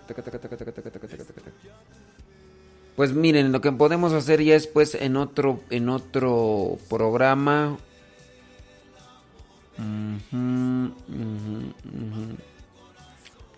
Déjenme ver a ver cómo le hago para que quede grabada la, la radionovela. Porque sí, se nos cortó el internet en la mañana. Se nos cortó el internet en la mañana. Sí.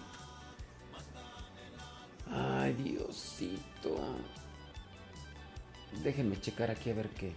¿Sale? Entonces ahorita viene el lío misionero.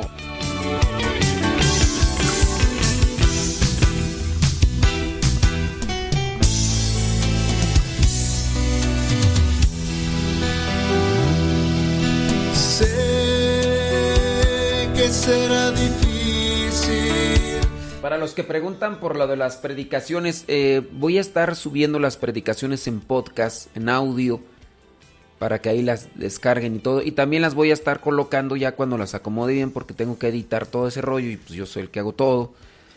Eh, las voy a subir ahí al canal de Telegram. A lo mejor les digo no son tan profundas como pues otras. Pero pues hay algo, algo, algo. Yo, yo sin duda estas predicaciones eh, pues toman un... A veces yo llevo algo preparado, pero también cuando veo la gente... Me pongo, yo, yo me pongo a pensar en esto. A ver, puede ser que yo prepare algo así como que muy profundo, muy teológico. Pero también analizo yo con la gente que estoy. Y yo digo, pues, si les doy algo así muy teológico, no van a agarrar mucho porque les hace falta elementos. Entonces trato de que agarren algo. Esa es mi perspectiva. Ya después platicamos de eso. Ya viene el lío misionero con el hermano Lalo y el hermano Ramón. Señor,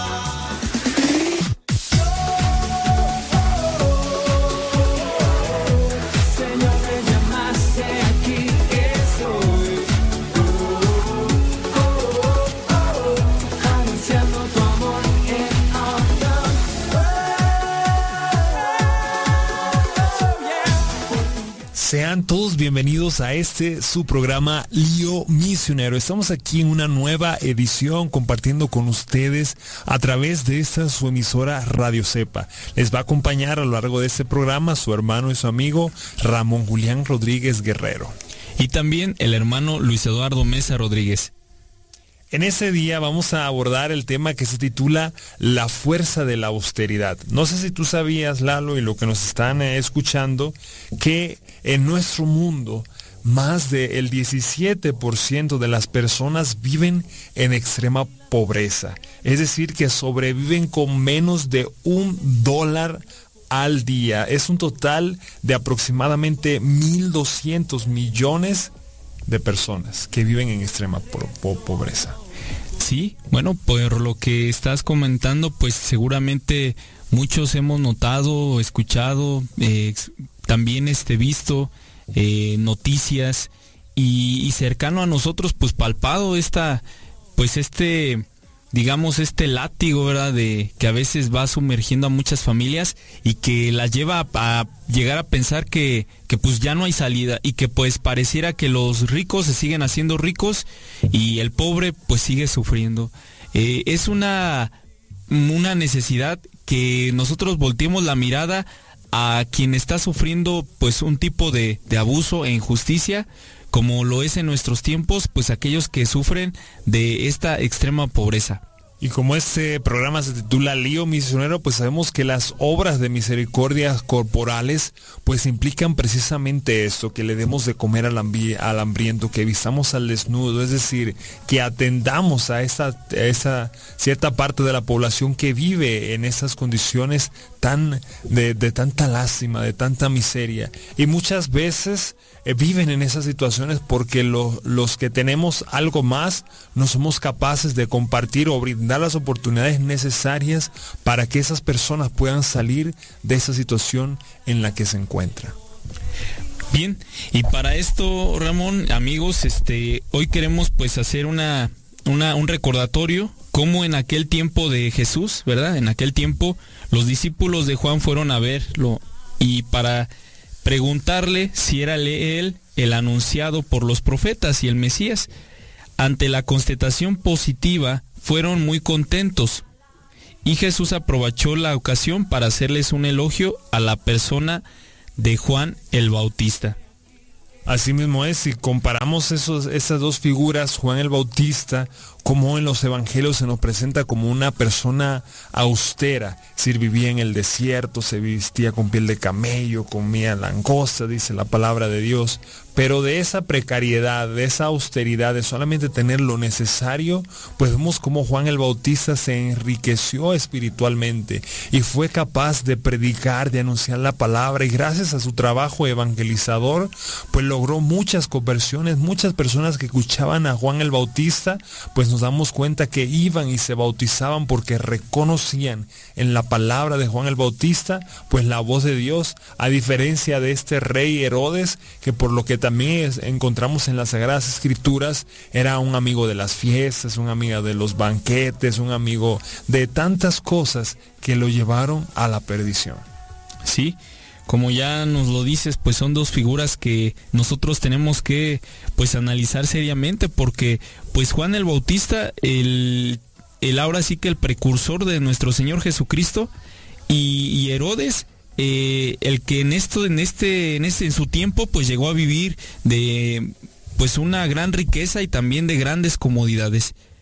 Eh, esto también nosotros pues podemos ver a muchas, eh, muchas situaciones palpables. Ya lo decíamos en un principio, existe la pobreza, claro, existe la pobreza, existen personas que sufren porque no tienen lo necesario, lo indispensable, debido a muchas injusticias que se han ido eh, dando y desembocando a lo largo de decisiones de, de muchas personas. Y vemos entonces también cómo es que la figura de Juan el Bautista pues es un llamado, dice la misma palabra de Dios, ¿verdad? Es, es una, una voz en el desierto. Es, es un profeta que anuncia y que va preparando el mensaje del Señor. Y, y, no, no busca a Juan el Bautista pues apoderarse de grandes riquezas. Eh, Juan el Bautista no busca solamente las comunidades, ya lo decía eh, el hermano Ramón, ¿verdad? Este, Juan el Bautista busca esta vida austera, esta vida entregada a Dios, dedicada a Dios y de ahí partir para cumplir una misión que Él tiene. Y no sé tú cómo veas, hermano Ramón, la figura de Herodes, que ya nos decías, pues él disfrutaba de, de banquetes, de fiesta, él este, llegó a caer en, en, este, en este ambiente de mucha comodidad y pues sus decisiones, a ver, nos quisieras tú platicar acerca de las decisiones que llegaron a, que llegó a tomar también Herodes. Claro, porque lo que vemos detrás de todo eso no es que comer sea malo, disfrutar los alimentos, disfrutar las cosas que tenemos sea malo. El problema es cuando poco a poco eso lo vamos haciendo para engordar nuestro egoísmo, para que nosotros poco a poco vayamos dándole la espalda a todo lo demás y solamente nos preocupemos por nuestra satisfacción. Y ese es el grave error de la sociedad de nuestros días, de muchos de nosotros, de que estamos tan concentrados en nosotros mismos, porque primero pensamos en yo, más tarde volvemos a pensar en nosotros, luego pasan cinco minutos y seguimos pensando en nosotros y cuando se nos acaba el tiempo, pues otra vez pensamos en nosotros mismos. Ese es el problema de la sociedad actual, que muchas veces no somos capaces de ver la necesidad del otro, porque solamente estamos viviendo para nosotros saciar el egoísmo. Y ahí es que viene la importancia, la fuerza de la austeridad. En Juan Bautista nos damos cuenta que la austeridad nos ayuda a nosotros a mortificar el egoísmo y sobre todo a fortalecer el espíritu. Y esto nos ayuda a darle sentido y gusto a la vida. Porque por el contrario, el egoísmo lo que hace es que debilita y nos lleva a cometer barbaridades en nuestras vidas. Sí, ante esto que comentaba acerca del egoísmo, por ahí llegué a escuchar una reflexión que hablaba sobre la, la importancia de ver que a veces estamos tan metidos en nosotros mismos que uno puede llegar a ser como, tú puedes hacer ahorita un gesto, el que quieras, hasta el ridículo, y uno pensaría de que las personas pues lo van a traer en mente, y no es así. Realmente todos se andan fijando en, en uno mismo solamente, o sea, a veces uno descuida lo que hizo el otro, lo que hizo el otro, y y, un, y cada persona está cuidando pues realmente qué dicen de ella, qué dicen de ella, no tanto el, el qué dirán de la otra persona, ¿no? Eh, eh, esto a veces pues llega a ver cómo muchas personas viven en qué estarán pensando de mí, qué, qué dirán de mí, pero todo el tiempo es de, de mí, acerca de mí, y, pues es una, una realidad la, a veces es, es, importante, es más importante pues buscar esta, esta participación de lo que somos para con los demás. Vamos a, a unos comerciales. Y retornamos en este su programa Lío Misionero.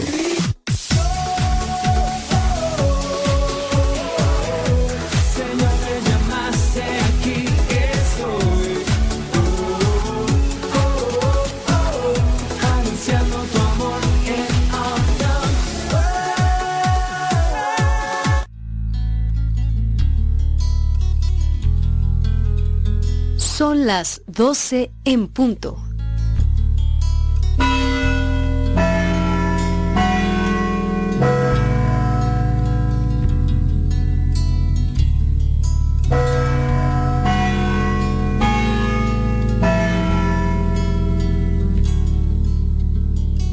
En el nombre del Padre, del Hijo y del Espíritu Santo. Amén. El ángel del Señor anunció a María y concibió por obra del Espíritu Santo. Dios te salve María, llena eres de gracia, el Señor es contigo, bendita eres entre todas las mujeres, y bendito es el fruto de tu vientre Jesús. Santa María, Madre de Dios, ruega por nosotros pecadores, ahora y en la hora de nuestra muerte. Amén. He aquí la esclava del Señor. Hágase en mí según tu palabra. Dios te salve María, llena eres de gracia, el Señor es contigo, bendita eres entre todas las mujeres, y bendito es el fruto de tu vientre Jesús. Santa María, Madre de Dios, ruega por nosotros pecadores, ahora y en la hora de nuestra muerte. Amén. Y el Verbo se hizo carne, y habitó entre nosotros Dios te salve María, llena eres de gracia, el Señor es contigo, bendita eres entre todas las mujeres, y bendito es el fruto de tu vientre Jesús. Santa María, Madre de Dios, ruega por nosotros pecadores, ahora y en la hora de nuestra muerte. Amén. Ruega por nosotros, Santa Madre de Dios, para que seamos dignos de alcanzar las promesas de nuestro Señor Jesucristo. Amén. Oración. Te suplicamos, Señor, que derrames tu gracia en nuestras almas, para los que por el anuncio del ángel hemos conocido la encarnación de tu Hijo Jesucristo, por su pasión y cruz, seamos llevados a la gloria de su resurrección. Por el mismo Jesucristo nuestro Señor. Amén. En el nombre del Padre, del Hijo y del Espíritu Santo. Amén.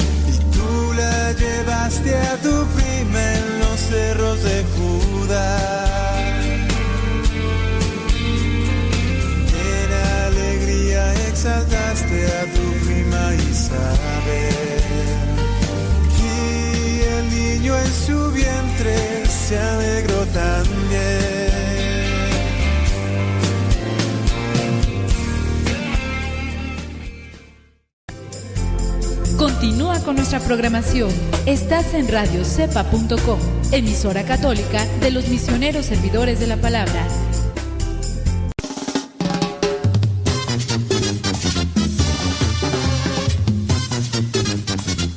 El próximo domingo 17 de noviembre del 2019 nos vemos allá en la parroquia de Santa Bárbara, en el pueblito Querétaro.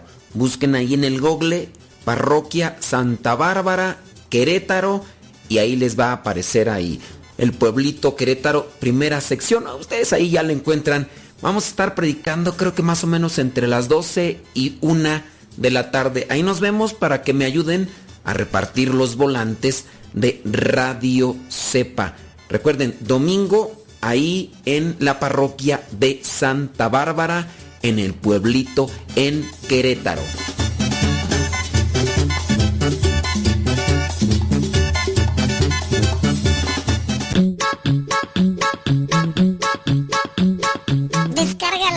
De Radio Cepa y síguenos en las redes sociales. Radio Cepa, la aplicación, te aseguramos que no te vas a arrepentir. Descárgala en tu tableta o tu teléfono.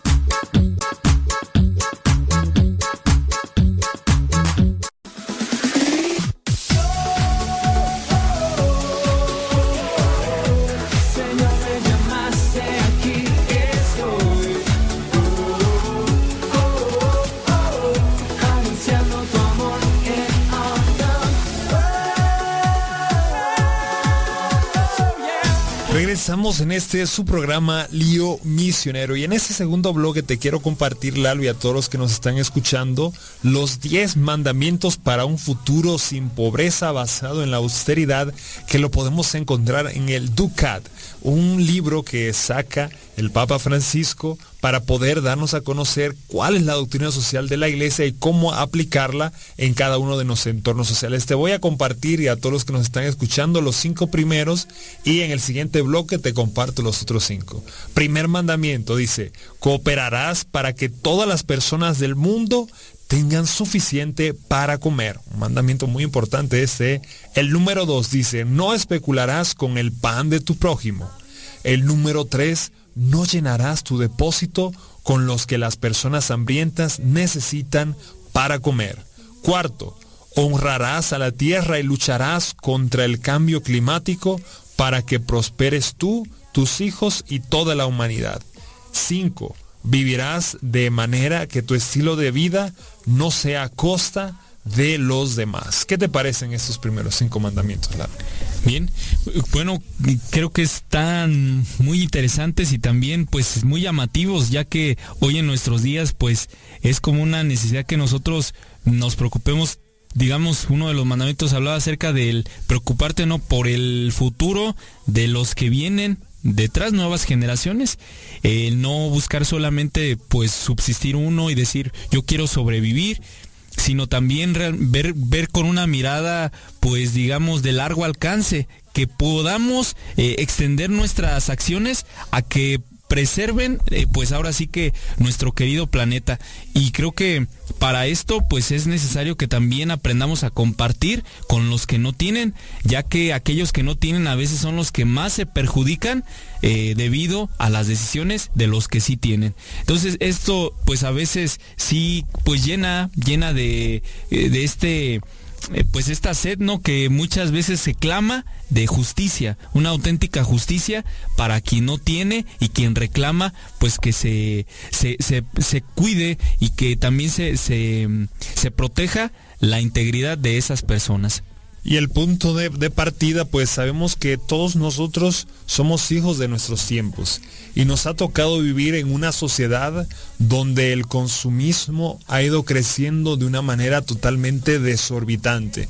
En un informe que leía sobre el cambio climático que se llama Planeta Vivo, lo pueden buscar en la versión del año 2018, pues aquí ahí nos presenta que nosotros en nuestros días estamos consumiendo lo de un planeta y medio y que ya para el 2030 se van a necesitar dos planetas para poder satisfacer el consumo de los seres humanos. Y lamentablemente ya nuestro planeta no está capacitado para restablecer todas estas cosas que se están perdiendo, como el agua, la biodiversidad.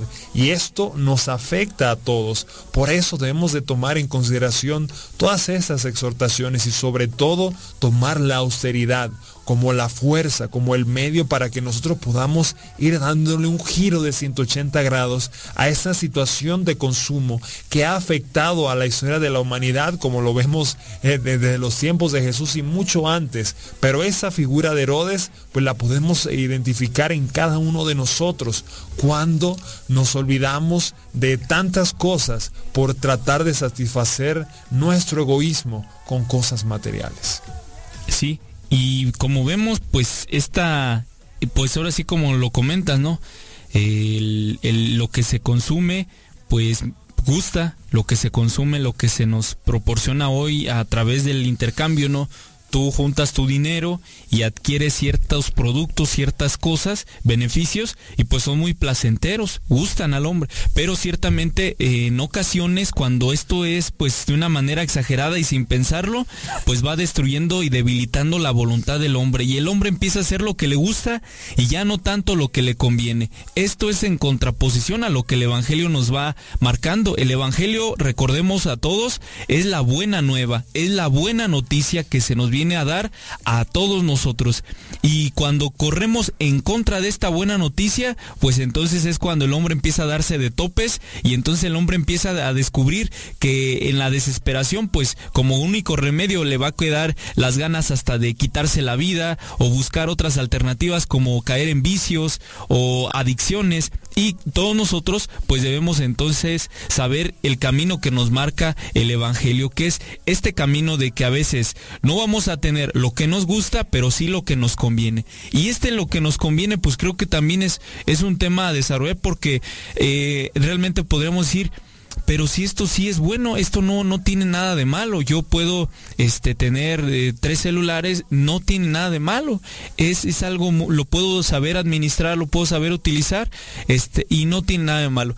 Pero aquí habría que ver realmente acerca de este tema, como ya tú nos dices, hermano Ramón, acerca de esta fuerza de la austeridad que puede traer a las personas y que nos puede traer a todos el practicar esta austeridad marcada en el Evangelio, que es esta buena noticia. La austeridad libera al hombre de toda atadura. La austeridad le da fuerza a la persona. Exactamente, porque el problema no está en el tener o el no tener, sino en cómo se poseen las cosas, porque aquí el problema más grande es este deseo insaciable, apetitoso de muchas personas de tener y de poseer, o sea, ya tengo un par de zapatos, pero no me conformo, quiero otros. Y veo, antes salgo por la calle y veo, ay, me gustaron esos zapatos y los compro.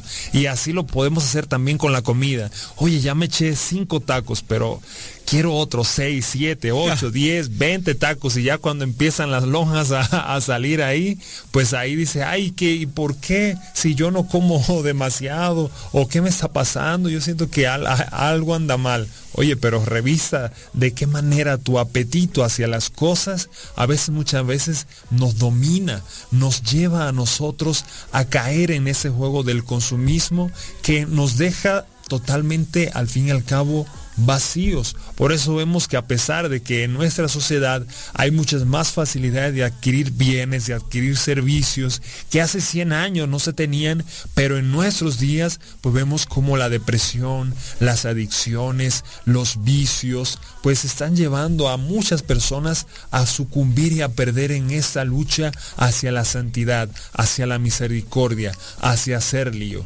porque precisamente han caído víctimas del consumismo que como bien mencionábamos, lejos de edificar, de planificar al ser humano, lo llevan a la destrucción.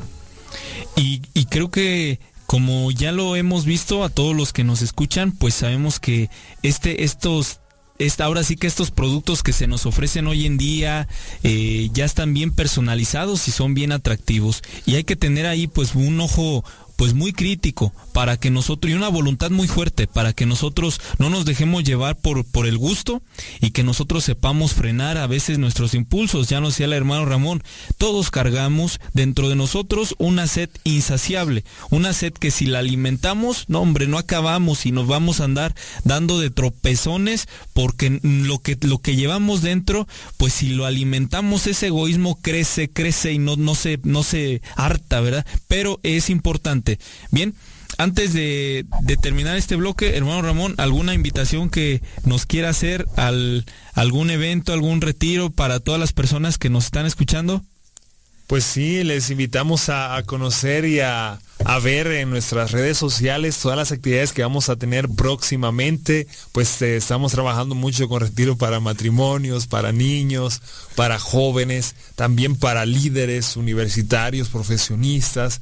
O sea, hay cantidad de oportunidades para acercarnos a Dios, a su palabra. Entonces le invitamos y chequen en el link de nuestra página de Radio Cepa, pues todas estas informaciones de los eventos que vamos a estar teniendo. Regresamos un momento, estás en tu programa Lío Misionero.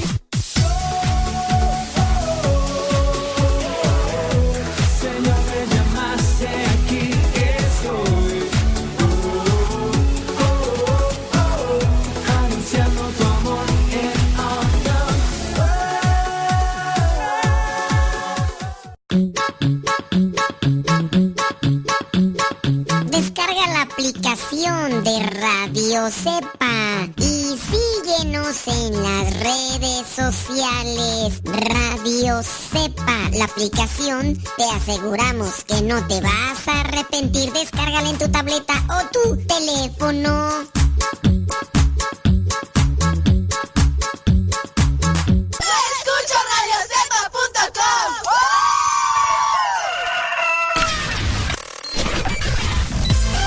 Comparte nuestras publicaciones de Facebook para que más personas conozcan. Radio Cepa, una radio que forma e informa.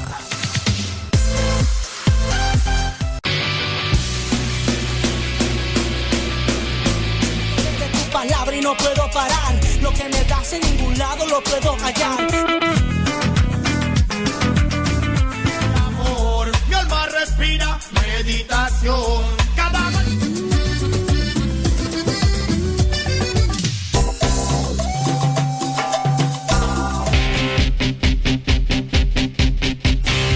la oración quiero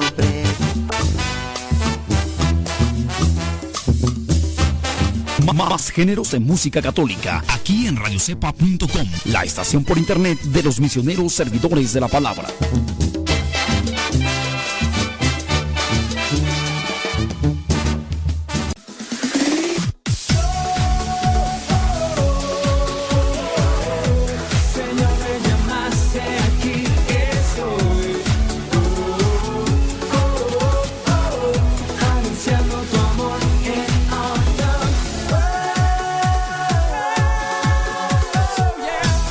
De regreso en este su programa Lío Misionero a través de esta tu emisora Radio Cepa.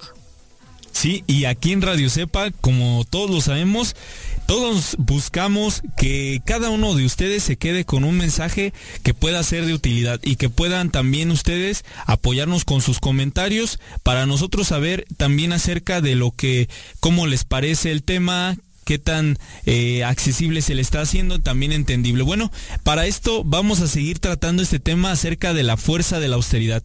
Ya lo hemos platicado y lo hemos mencionado. Eh, la austeridad, qué importante nosotros poderla vivir. Exacto, y como te había comentado en el bloque pasado, pues ya vimos los primeros cinco mandamientos para un futuro sin pobreza que nos invita a vivir el Papa Francisco. Ahora te voy a compartir los otros cinco y también a todos ustedes que nos están escuchando. Presten atención. Número 6 dice, no codiciarás las tierras de tu prójimo. 7. No aumentarás, sino que reducirás el hambre con tu política agraria. 8. Lucharás contra los gobiernos corruptos y sus cómplices. 9. Ayudarás a evitar los conflictos armados y las guerras. 10. Lucharás eficazmente contra el hambre con ayudas para el desarrollo. ¿Qué te parecieron estos cinco últimos mandamientos para erradicar la pobreza de su santidad el Papa Francisco? Sí, pues ahora sí que como todo un líder que busca que que entre los mismos eh, mandatarios que existen en nuestro mundo, pues realmente tomen actitudes sensibles para con los que sufren. Y creo que a veces, este, pues hace falta mucho esta, esta buena actitud y esta auténtica vivencia de un líder que se pone al servicio de quien lo necesita. Ya por ahí hablaba acerca de esta combatir a los, a los mandatarios o también aquellos este, gobiernos que viven en la corrupción, ¿verdad? Aquí en, en nuestro país, una palabra que pues llega a hacernos mucho... Eh, digamos como mucha mucho ruido el, la corrupción. De hecho es nosotros hasta a veces tanto chiste que se realiza no de eh, mira que la mordida o que eh, va a ser fácil porque nada les pasas un dinerito debajo de la de la mesa y cosas de ese tipo que eh, creo que parte de estos mandamientos pues van dirigidos a, a combatir toda corrupción y también a buscar que en los pobres, digamos, eh, se vean protegidos, se vean ayudados, defendidos y que pues aquel aquel político o aquel mandatario que quiera hacer las cosas bien, pues tiene este respaldo de la iglesia a través de estas luces, estas guías y que pues si se ponen en práctica lo que estamos viendo no es pérdida, sino al contrario, poner en práctica es mucha ganancia. Otra cosa que podemos sacar de esos mandamientos es la invitación a salir de nosotros mismos y a compartir con los demás lo que somos y tenemos. Es triste y lamentable saber de que el 80% de las riquezas de todo el mundo está en manos del 20% de la población. Que si ese 20% pusiera algo al servicio de los demás en planes, proyectos, en iniciativas laborales, en formas para erradicar la pobreza en muchos lugares, otra historia sería de, nuestra vida, de nuestro mundo. Pero como lamentablemente lo que nos mueve muchas veces este deseo de consumo en esta sociedad consumista en la que vivimos, pues lamentablemente muchas veces trabajamos para adquirir bienes y para adquirir servicios. Entonces vivimos muchas veces sirviendo al dinero y bien nos dice nuestro Señor Jesucristo, o sirves a Dios o sirves al dinero y a todo lo que puedes conseguir con él. Entonces siempre debemos de ver el dinero no como la finalidad de nuestra vida, sino como un medio para nosotros subsistir, pero también para nosotros ayudar y compartir con aquellos que también lo necesitan. Y ante esa realidad, pues nuestro Padre Fundador pues tiene una frase muy interesante que constantemente nos la repite porque sabe que fácilmente podemos caer nosotros o alejarnos de la austeridad. Nuestro Padre Fundador dice una frase, lo necesario siempre, lo superfluo nunca. Es decir, lo que realmente necesitas para subsistir, para hacer, para trabajar, eso úsalo, adquiérelo para hacer el bien. Pero aquellas cosas que simplemente son para o que son ostentosas, que no son realmente necesarias, que podemos vivir sin ellas, pues ¿para qué? las necesitamos. ¿Para qué tener esas cosas? Mejor invertir en cosas que realmente sean productivas, tanto para nosotros como para con los demás con los demás que, que todos nosotros sabemos, bueno, esta frase del padre Luis Butera no está dicha nada más así como, pues digamos, como salida de repente o por casualidad o algo que se haya ocurrido, sino que pues es una vivencia de, de parte de él y que el Espíritu Santo pues la ha inspirado como una manera de vivir y que también en nuestros tiempos pues llega a ser muy útil. Eh, em, hermano Ramón, aquí eh, nos, se nos ha presentado un ejemplo acerca de la voluntad, que es importante que todos nosotros tengamos una voluntad firme de saber decidir qué sí y qué no y saber decir hasta cuándo hemos visto muchos abusos que se cometen, ah, por ejemplo, en el alcohol, en el uso de las drogas, en el uso hasta de, las, de los medios de comunicación, eh, también en cuanto a las relaciones personales, el jovencito era que ya tiene una, otra, o la jovencita que ya se consiguió uno, otro, o el, el señor verá que ya quiere a otra, y así vemos muchos ejemplos de lo que pasa cuando el hombre pierde su capacidad de la voluntad. Es como el volante eh, en el coche, ¿verdad? Si uno pues no tiene ese volante, pues no puede dirigir el, eh, ahora sí que el, rumbo de, de, su destino. Y por eso es muy importante que hoy en nuestros días, pues nosotros sigamos adquiriendo esa capacidad de fortalecer nuestra voluntad para saber direccionarnos. Y en cuanto vayamos por otro camino que no sea, pues darle otra vez el giro y retomar a través de esa fuerza de la voluntad. Porque sin volante, sin voluntad, pues el hombre va a dar pues serios, este, ahora sí que se va autodestruyendo la misma persona. Y algo muy importante para nosotros poder vivir esa austeridad y descubrir que realmente podemos colaborar a nuestro mundo, pues es precisamente hacer lío con la misión. Les voy a compartir un testimonio de eh, este año que fuimos a la misión de Semana Santa a unas comunidades de Chiapas en la frontera con Guatemala. Fuimos con jóvenes de toda la República Mexicana, la mayoría de ellos se puede decir de clase media más o menos, tenían algunas cositas así. Y cuando fuimos a esas comunidades todavía son esos lugares donde no hay caminos, donde tienes que caminar una hora, hora y media en medio de la montaña, en medio de las brechas, en medio de tantas cosas para poder llegar a esos lugares. Y la verdad los jóvenes hicieron una experiencia tan fuerte que realmente cuando fue el momento de compartir testimonios, la verdad fueron cosas muy emocionantes. Te, les puedo compartir dos muy sencillos. Dice una chamaca que llegó a una casa donde los invitaron a comer y vio que la, una chava de su misma edad no tenía zapatos. Y le preguntó, oye, ¿y por qué no, no tiene zapatos? Y que la muchacha le dijo, es que aquí no, no tenemos para que me compren unos zapatos. Y ella dice que en ese momento agarró sus zapatos y se los regaló.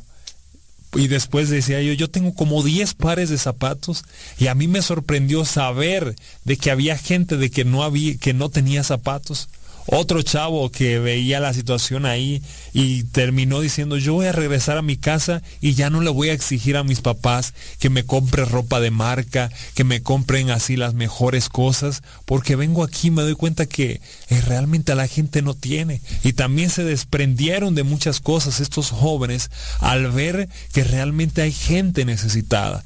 Entonces una forma muy buena de poner en práctica nuestra austeridad porque a lo mejor podemos decir, bueno, y todo lo que ahorre por no comprar cosas superfluas, ¿en qué lo puedo invertir o de qué manera puedo ayudar? Pues puedes a través de llevar despensas, hay muchos hogares de ancianos, hay orfanatorios, hay lugares donde hay carencias, no solamente aporta dinero, sino si tiene la oportunidad de ir, de compartir con esas personas, de ver cómo viven, lo que realmente necesitan, pues esas son las cosas que realmente marcan nuestras vidas. Y al igual que Jesucristo, que no hizo alarde de, de su categoría de Dios, sino que se abajó, se hizo hombre para ver nuestra realidad y tratar de ayudarnos lo más posible, también cada uno de nosotros tenemos la posibilidad de abajarnos un poquito, ver la necesidad de los demás y eso es lo que nos va a ayudar a realmente vivir y promover la austeridad. Porque si no se, se queda simplemente en ideas muy bonitas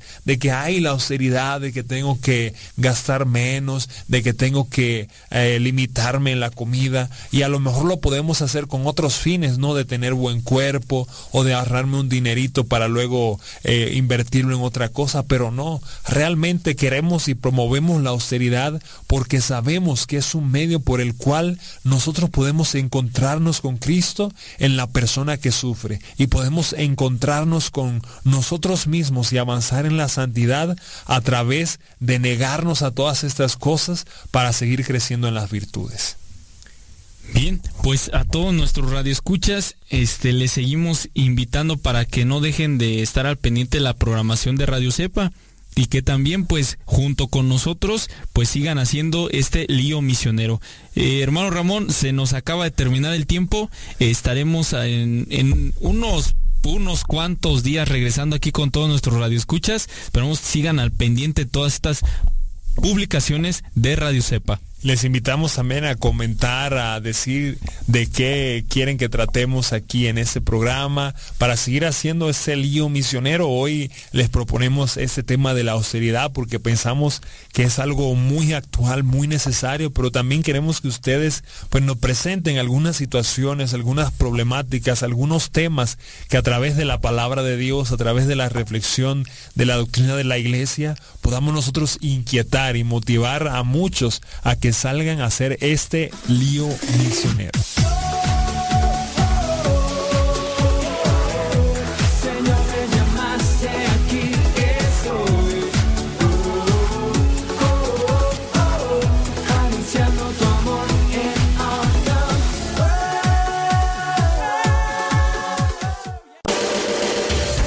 Escuchas Radio Cepa. Evangelizando por medio de la radio. Escuchas radiocepa.com. Quien ha conocido a Dios no puede callar. Sintonizas radiocepa.com, emisora católica de los misioneros servidores de la palabra, transmitiendo desde su seminario de teología en el Valle de México.